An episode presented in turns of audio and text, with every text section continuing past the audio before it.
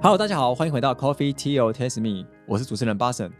今天呢，我们特别邀请到圆山大饭店的林玉生董事长来跟我们做他在于永续经营旅馆业这个行业里面，他怎么样去把永续这件事情在这样一个产业里面可以做什么样的实践，以及做什么样的观察来跟各位来分享他的观点。那我们来欢迎林玉生董事长。呃，大家好，好，林董。那在这一开始啊，我想要请问一下，就是你觉得？永续这个名词啊，对于你自己个人来说，你是怎么样来定义这个名词？它对你有什么样的一个意义呢？好，呃，我想这个联合国在宣布了一个二零三零年的永续发展计划。那永续这个名词呢，它不是指对于这个环境跟生态或者一切物质的珍惜跟保护啊。联合国它对永续提出了十七项的目标。那这十七项目标包括环境和生态的保护和资源的永续，更包括了公平的教育，还有性别的平权，也包括公平的工作权、公平的资源使用的权利，更包括人身安全的保障等。啊，我想我对永续的一个说法就是，永续的目标，它是包括人和人之间的共好。啊，人类和环境之间的共好，还有群体跟群体之间的一个共好，当然，我们也可以说是国与国之间的共好，也就是永续的意义在追求共好，因为共好，所以所有的有益于万物的价值才能够普遍的被支持，那，所以可以永续，这是我对永续的一个看法。因为现在看起来，这个永续这个看法看起来像是比较。教科书一点，那你你自己在你生活上，你觉得永续这件事情，它大概是什么样？你自己个人大概会想要怎么样去实践它？你觉得是平常的话，是当然。我我们刚才我有提到，其实我们对永续的概念，在一般人来讲，大概都是对环境啊或者一个生态珍惜或者保护。但是我想，在不同的领域，或者说从不同的角度来看，永续其实它是很多元的。我们刚才有提到。啊，包括我们对一些文化资源的永续啊，或者说我们对人类的公平的使用资源的公平的制度的永续，我想这个都是我们人类社会所需要的。所以对永续，我的看法是，它是所有的美好的一切，大家可以共好的的这些事物啊，因为共好，所以大家才会去 support 这样的一个。呃，之间的关系嘛，让美好的事物可以因为共好而持久。就是可能从人与人的关系拉到，它是人与环境的共好，或人与社会整个大环境的共好。对对对。所以共好可能这个名词就是它是一个连接性的，连接到各种不同的对象。对，因为我们共好，大家觉得有价值，要让这个共好再继续下去，是就是我们要珍惜所有的公平跟充分的、很合理的使用所有的资源。对啊，公平这个可能会是。也许更好理解，比如说你从大自然拿了一百吨的石油，你可能要用什么方式回归它一百吨的石油的一个价值的东西？是，对，应该是。可能公平好像搞不到也会更容易，就是 big balance 的感觉。嗯嗯，对。那最近蛮多在住宿业或是旅游业还蛮推行所谓的绿色或是所谓永续旅游这件事情。那圆山饭店对于这样的一个趋势有没有什么样的观察，或是有没有想要计划去怎么样实践，去加入这样的一个趋势啊？是。当然，对我来讲啊，我如果从圆山饭店的董事长的角度来出发的话，我会对这个永续这样的一个议题是非常重视的啊。我现在举一个例子，是我刚到圆山的时候，大概是三十年前，那时候整个圆山的能源费用是八千七百万。那我到圆山的时候，我是很惊讶，我们的能源费用是八千七百万一整年啊，包括水跟电。还有瓦斯，哎，这样很多吗？八千七百万，当然非常多。那当然，我们高雄也有一家饭店，但是规模比较小。台北有五百个房间，高雄一百个房间，但是我们还有会员联谊会，有一千六百个会员。当然，它的能源的使用量是非常大。但是最特别的就是，因为圆山是一个七十年的老饭店，对，所以它所有的设施也会对能源的使用效率会有影响。可能还用卤素灯之类的吗？当然，卤素灯应该不至于了哈，但是用的应该是很高耗能的都是会哈。那当然，我们做了很多努力哈，比方说我们在客户端，我们跟客户的关系，我们会鼓励，如果你住了两天，对，那你同意我们不要去换这些呃床单之类的啊，我们会给他一个额外的一个礼物啊，哦，或者说我们现在开放绿色的住宿，就是你都不要任何的备品，那我们给你一个很合理的价格，这是跟客户之间的共同的一个努力，这也就是一种共好。公平，对，那么就我们内部来讲，我做了很多的措施啊，比方说，我们开始我请了一个专人，很严格的去管控所有的能源，在不该使用的时候都不会被不合理的流失掉啊，所以我们一年呢，大概能源费用可以省下六百万啊，这是一个非常惊人的数字。当然，这里包括我们的其他努力，就是我们把一些比较陈旧的这些设施换掉了，换掉比较节能的哦，那包括这个电灯我们都换了。那另外呢，比方说我去的时候，其实我们每一年编好几百万的预算，在换我们的制服啊，在换我们的这些背巾什么之类的。是所以我刚到的时候，他们就要帮我做制服啊，一个人要做两套。我说、哦多少钱？一套一万五，两套三万啊！我当下就觉得这个不合理啊，因为我们饭店有一千个员工，不是每个人都在前台，所以我就把它划分成两个部分，在后台的就穿自己的衣服。啊，好，那当然我们会给同事一些奖励，就是你的衣服穿来上班的，我们帮你换洗，这个 OK 的。哦，但是如果在前台，他需要面对客户，要有一些统一的不同部门的形象服装，有一个形象问题，我们就做十种不同的尺寸啊。他觉得自己衣服已经旧的时候就可以替换，而不是每两年大家就换一套新的。啊，有很多厨师他告诉我说，哦，这个制度其实不错。他在那边工作了快四十年了，哈，他家里整个都是掉了满满的厨师的衣服啊，这些都是努力的一部分了。所以还有很多了，当然我这里只是举一些比较。所以你们刚去的时候，光做一些基本的调整，就已经省下六百万，大概也就已经减少了百分之八的那个能源消耗。那那当然有很多哈。其实我我想哈，我们对资源的永续使用啊，它的效果不是说要过很久才看到。其实对永续使用的概念呢，我们只要不断的去思考，有很多机会。有一个大家可能听起来觉得非常离谱的事情，我刚到圆山的时候，我们的停车场有五个员工在管轮子，二十四小时。呃啊，看着停车场。哎，对，那个那个进去就要你就拿一张票出来再哦，那时候那时候没有票啊，就是有一张卡啦，就是哎你用对对对。那张卡，然后那个人就看看你这个卡多少钱啊，那个哦卡就像名片一样大，一年的的费用是五十九万，这是一张一张的小卡，就像名片这么大的，一年要使用五个人，然后光这个东西就是五十九万。手都要伸进去拿那一张卡，所以很多客人就客诉，他说从来没有看过一个饭店五星级饭店，下雨天我手伸出去再拿进来已经湿掉了，还要拿一张卡片啊。还要保管那个那我再算啊，我用了这五个人之后，我的停车场一年可以赚一百九十万。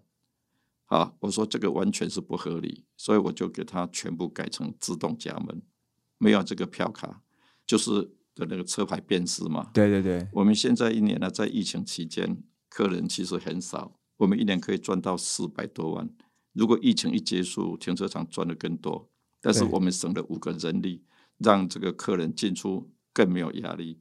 所以我想，永续对资源的珍惜，其实看到的好处，有时候是马上可以看到的，啊，不一定就是很长久。对，这就是为什么原生我去的第一年就转亏为盈，有很多原因。改了很多东西但是在。这个地方哈，当然也是一个很重要的因素啊。所以对资源的珍惜是利人利己的。所以看起来是你要见微知著，你要慢慢去寻，然后看到底哪些可以改，哪些不能改，哪些好改，哪些不好改。对很多努力都需要大家不断的观察跟改善。所以那个时候你怎么观察？你是像一般路人这样走来走去吗？呃我想，对一个饭店跟一个企业的管理是全方位的，好，不一定是我自己去看，而是我比较去注意到这个财务的分析，到底它在一个营业啊这个收入跟支出的比例上，到底哪些地方是不合理的，我们必须从财务来看出来，要检讨。哇，那那财务不容易看，因为如果查在报表，毕竟它东西很多。应该还好，你要看得很细因为细它有难难的分分很多的大类了，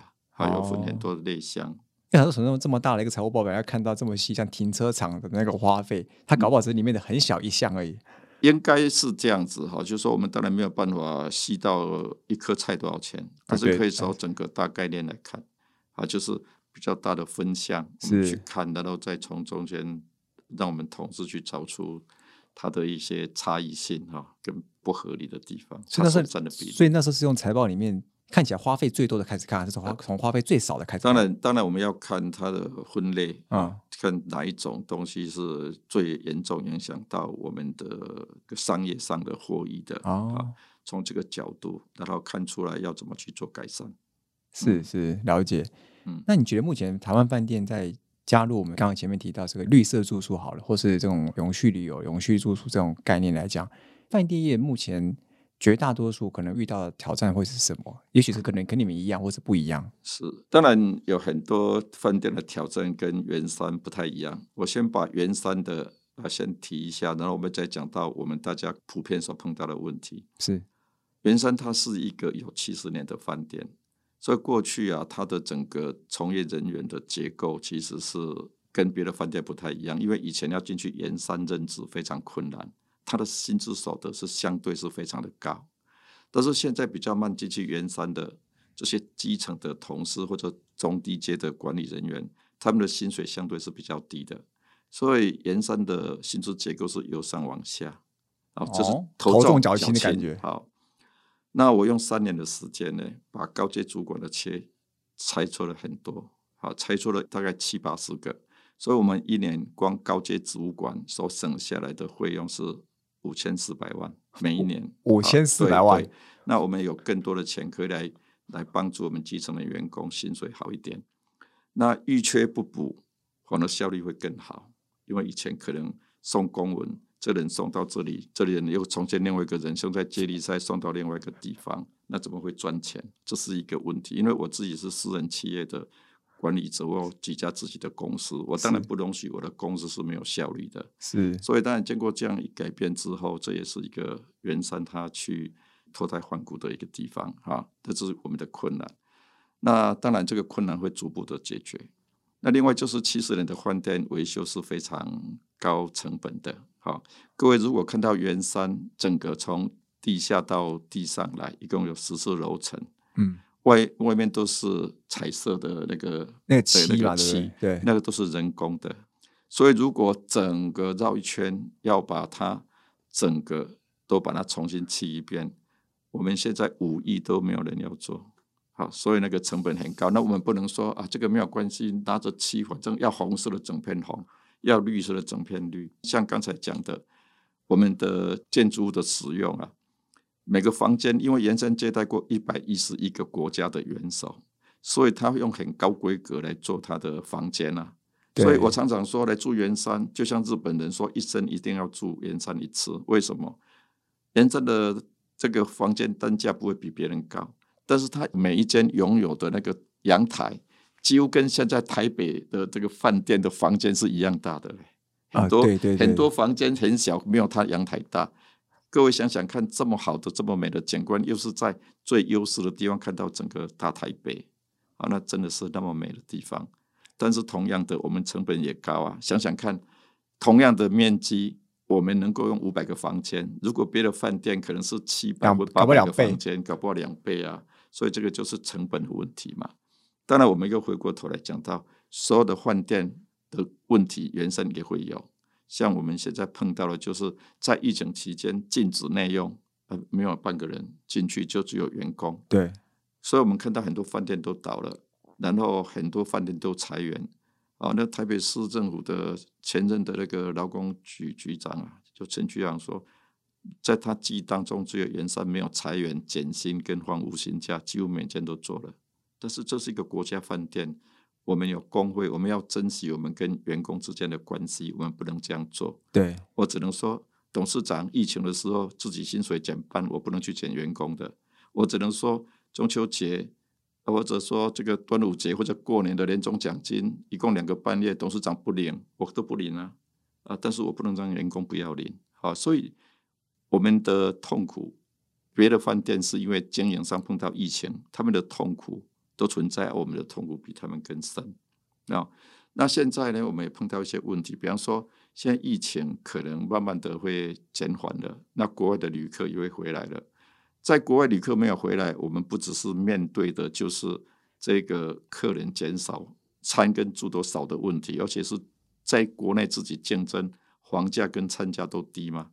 那现在慢慢的疫情减缓了以后，国外旅客回来，我们好像看到春天，但是我们又碰到一个问题，我们很难找到基层的服务人员，很难找。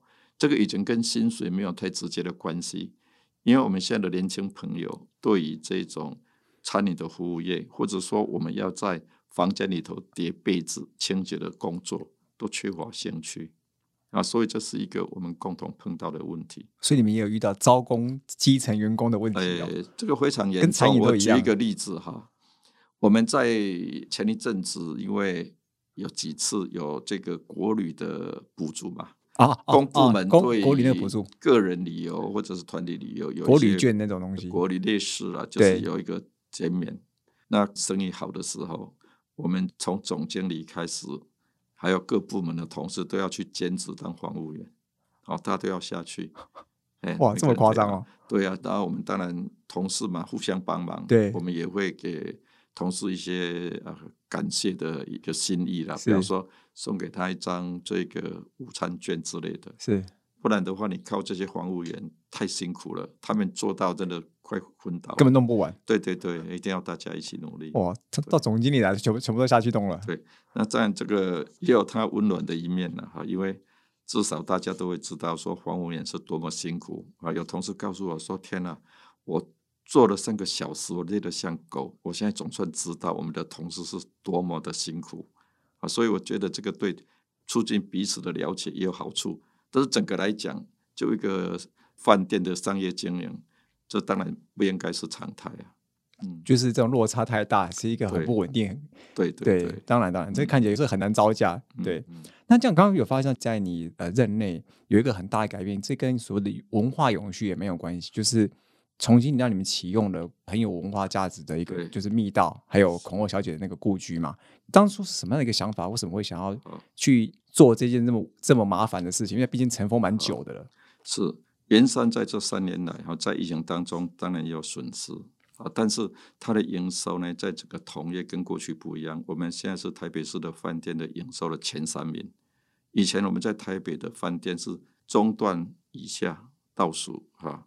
那为什么会变这样？虽然疫情我们还是损失，它为什么会营业效果那么好？就是因为我们对文化资源这样子的一个开放，啊，跟我们的保存。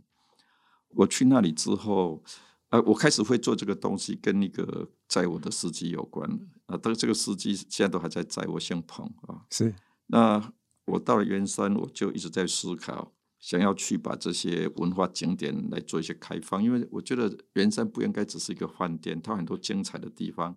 大家以为只有密道，其实不是，它还有包括七十年来它做出了好几百道的国宴料理，都已经在失传啊。是还有就是它有很多的景点，不只是密道，但是让我很想加速去把这个文化景点开放的原因，是因为开车载我这个司机啊，我刚到的时候他跟我聊天，我问他人生哪个地方最有趣，他说密道跟总统套房，我说哎呀，你看了你觉得怎么样？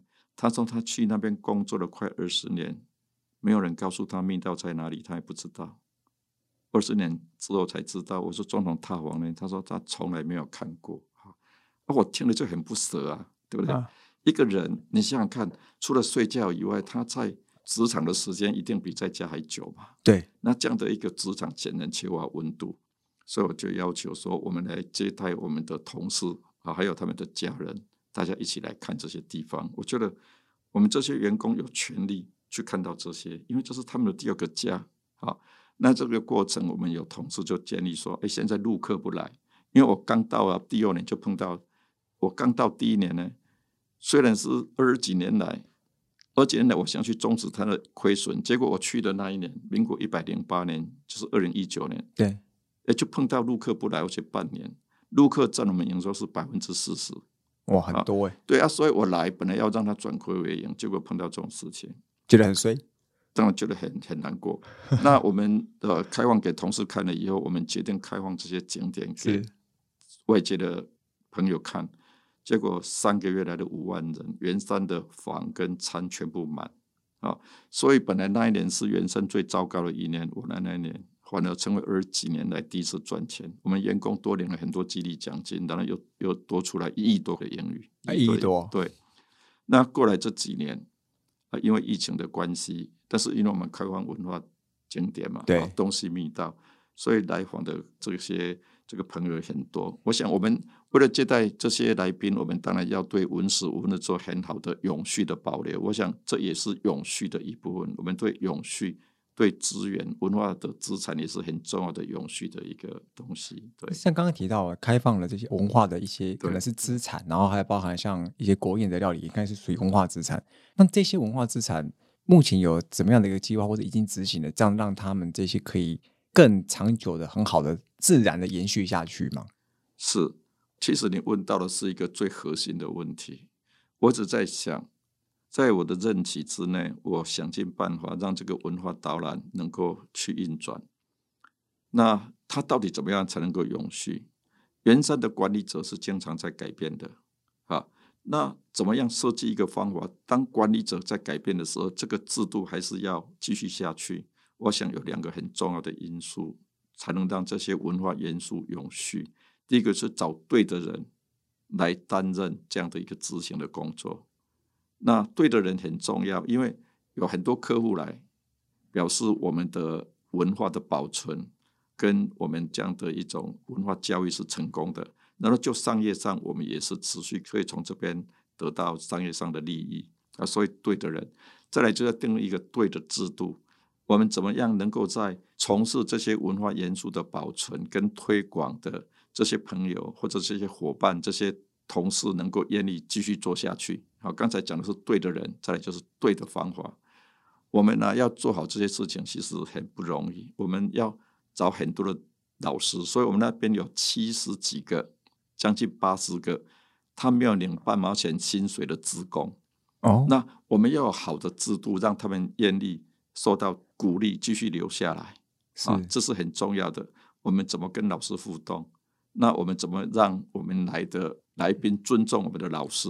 自贡是，老师我们都称呼老师。哦，啊，这导览的自工，我们的称呼是老师。是怎么样让大家能够来啊、尊重这个自工这些老师在导做览啊？导览啊所以我们要去注意到，我们让老师有尊严的工作、愉悦的工作，我们也要让我们的民众知道他怎么样来善待这个很用心、完全做义工付出的老师，他们的辛苦啊。所以这个都是我们要去努力的，包括我们怎么样能够把我们的文史文物能够好好的保留下来，这也是我们现在正在做的。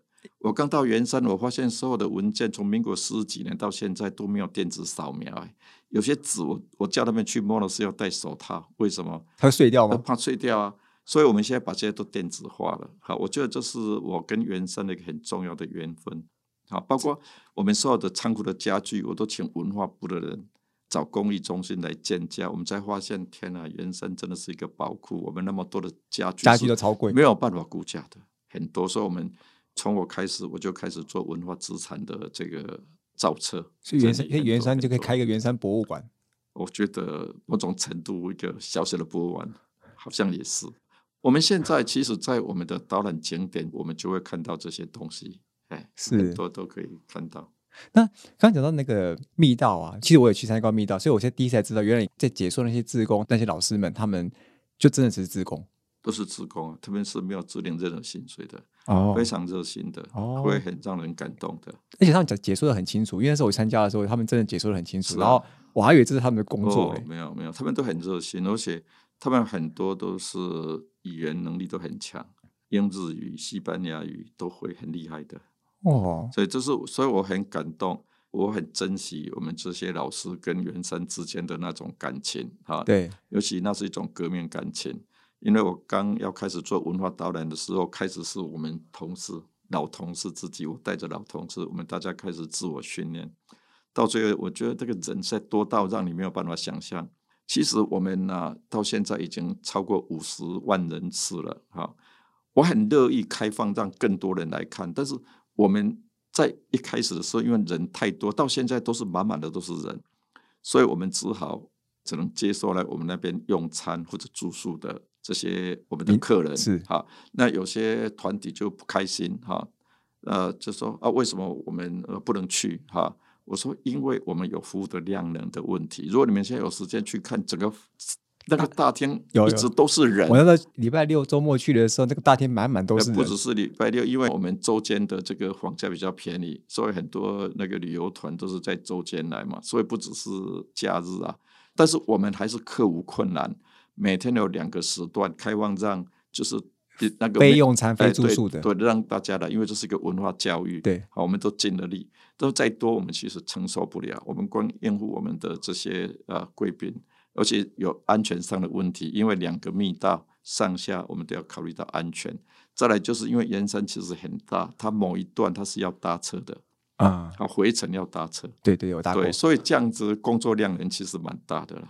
对，哦，因为量能问题，所以还不得不去做一些基本的一些条件。但是我们是很开心的，因为如果没有这样做的话，圆山从业的同事那么多，我们就没有办法生存。对那么多饭店都倒了，啊对圆山又可以有高的住宿率，我们都很感激各界对圆山的支持。当然，我们的同事也因为大家来得到激励嘛，啊，看到大家的努力啊，不会呃呃像疫情来的时候都没有半个人，大家都很难过的。对对，那最后啊，想要跟请教意见，就是刚刚聊到比较在原山本身的遇到的一些挑战跟问题，还有怎么解决的一些方案。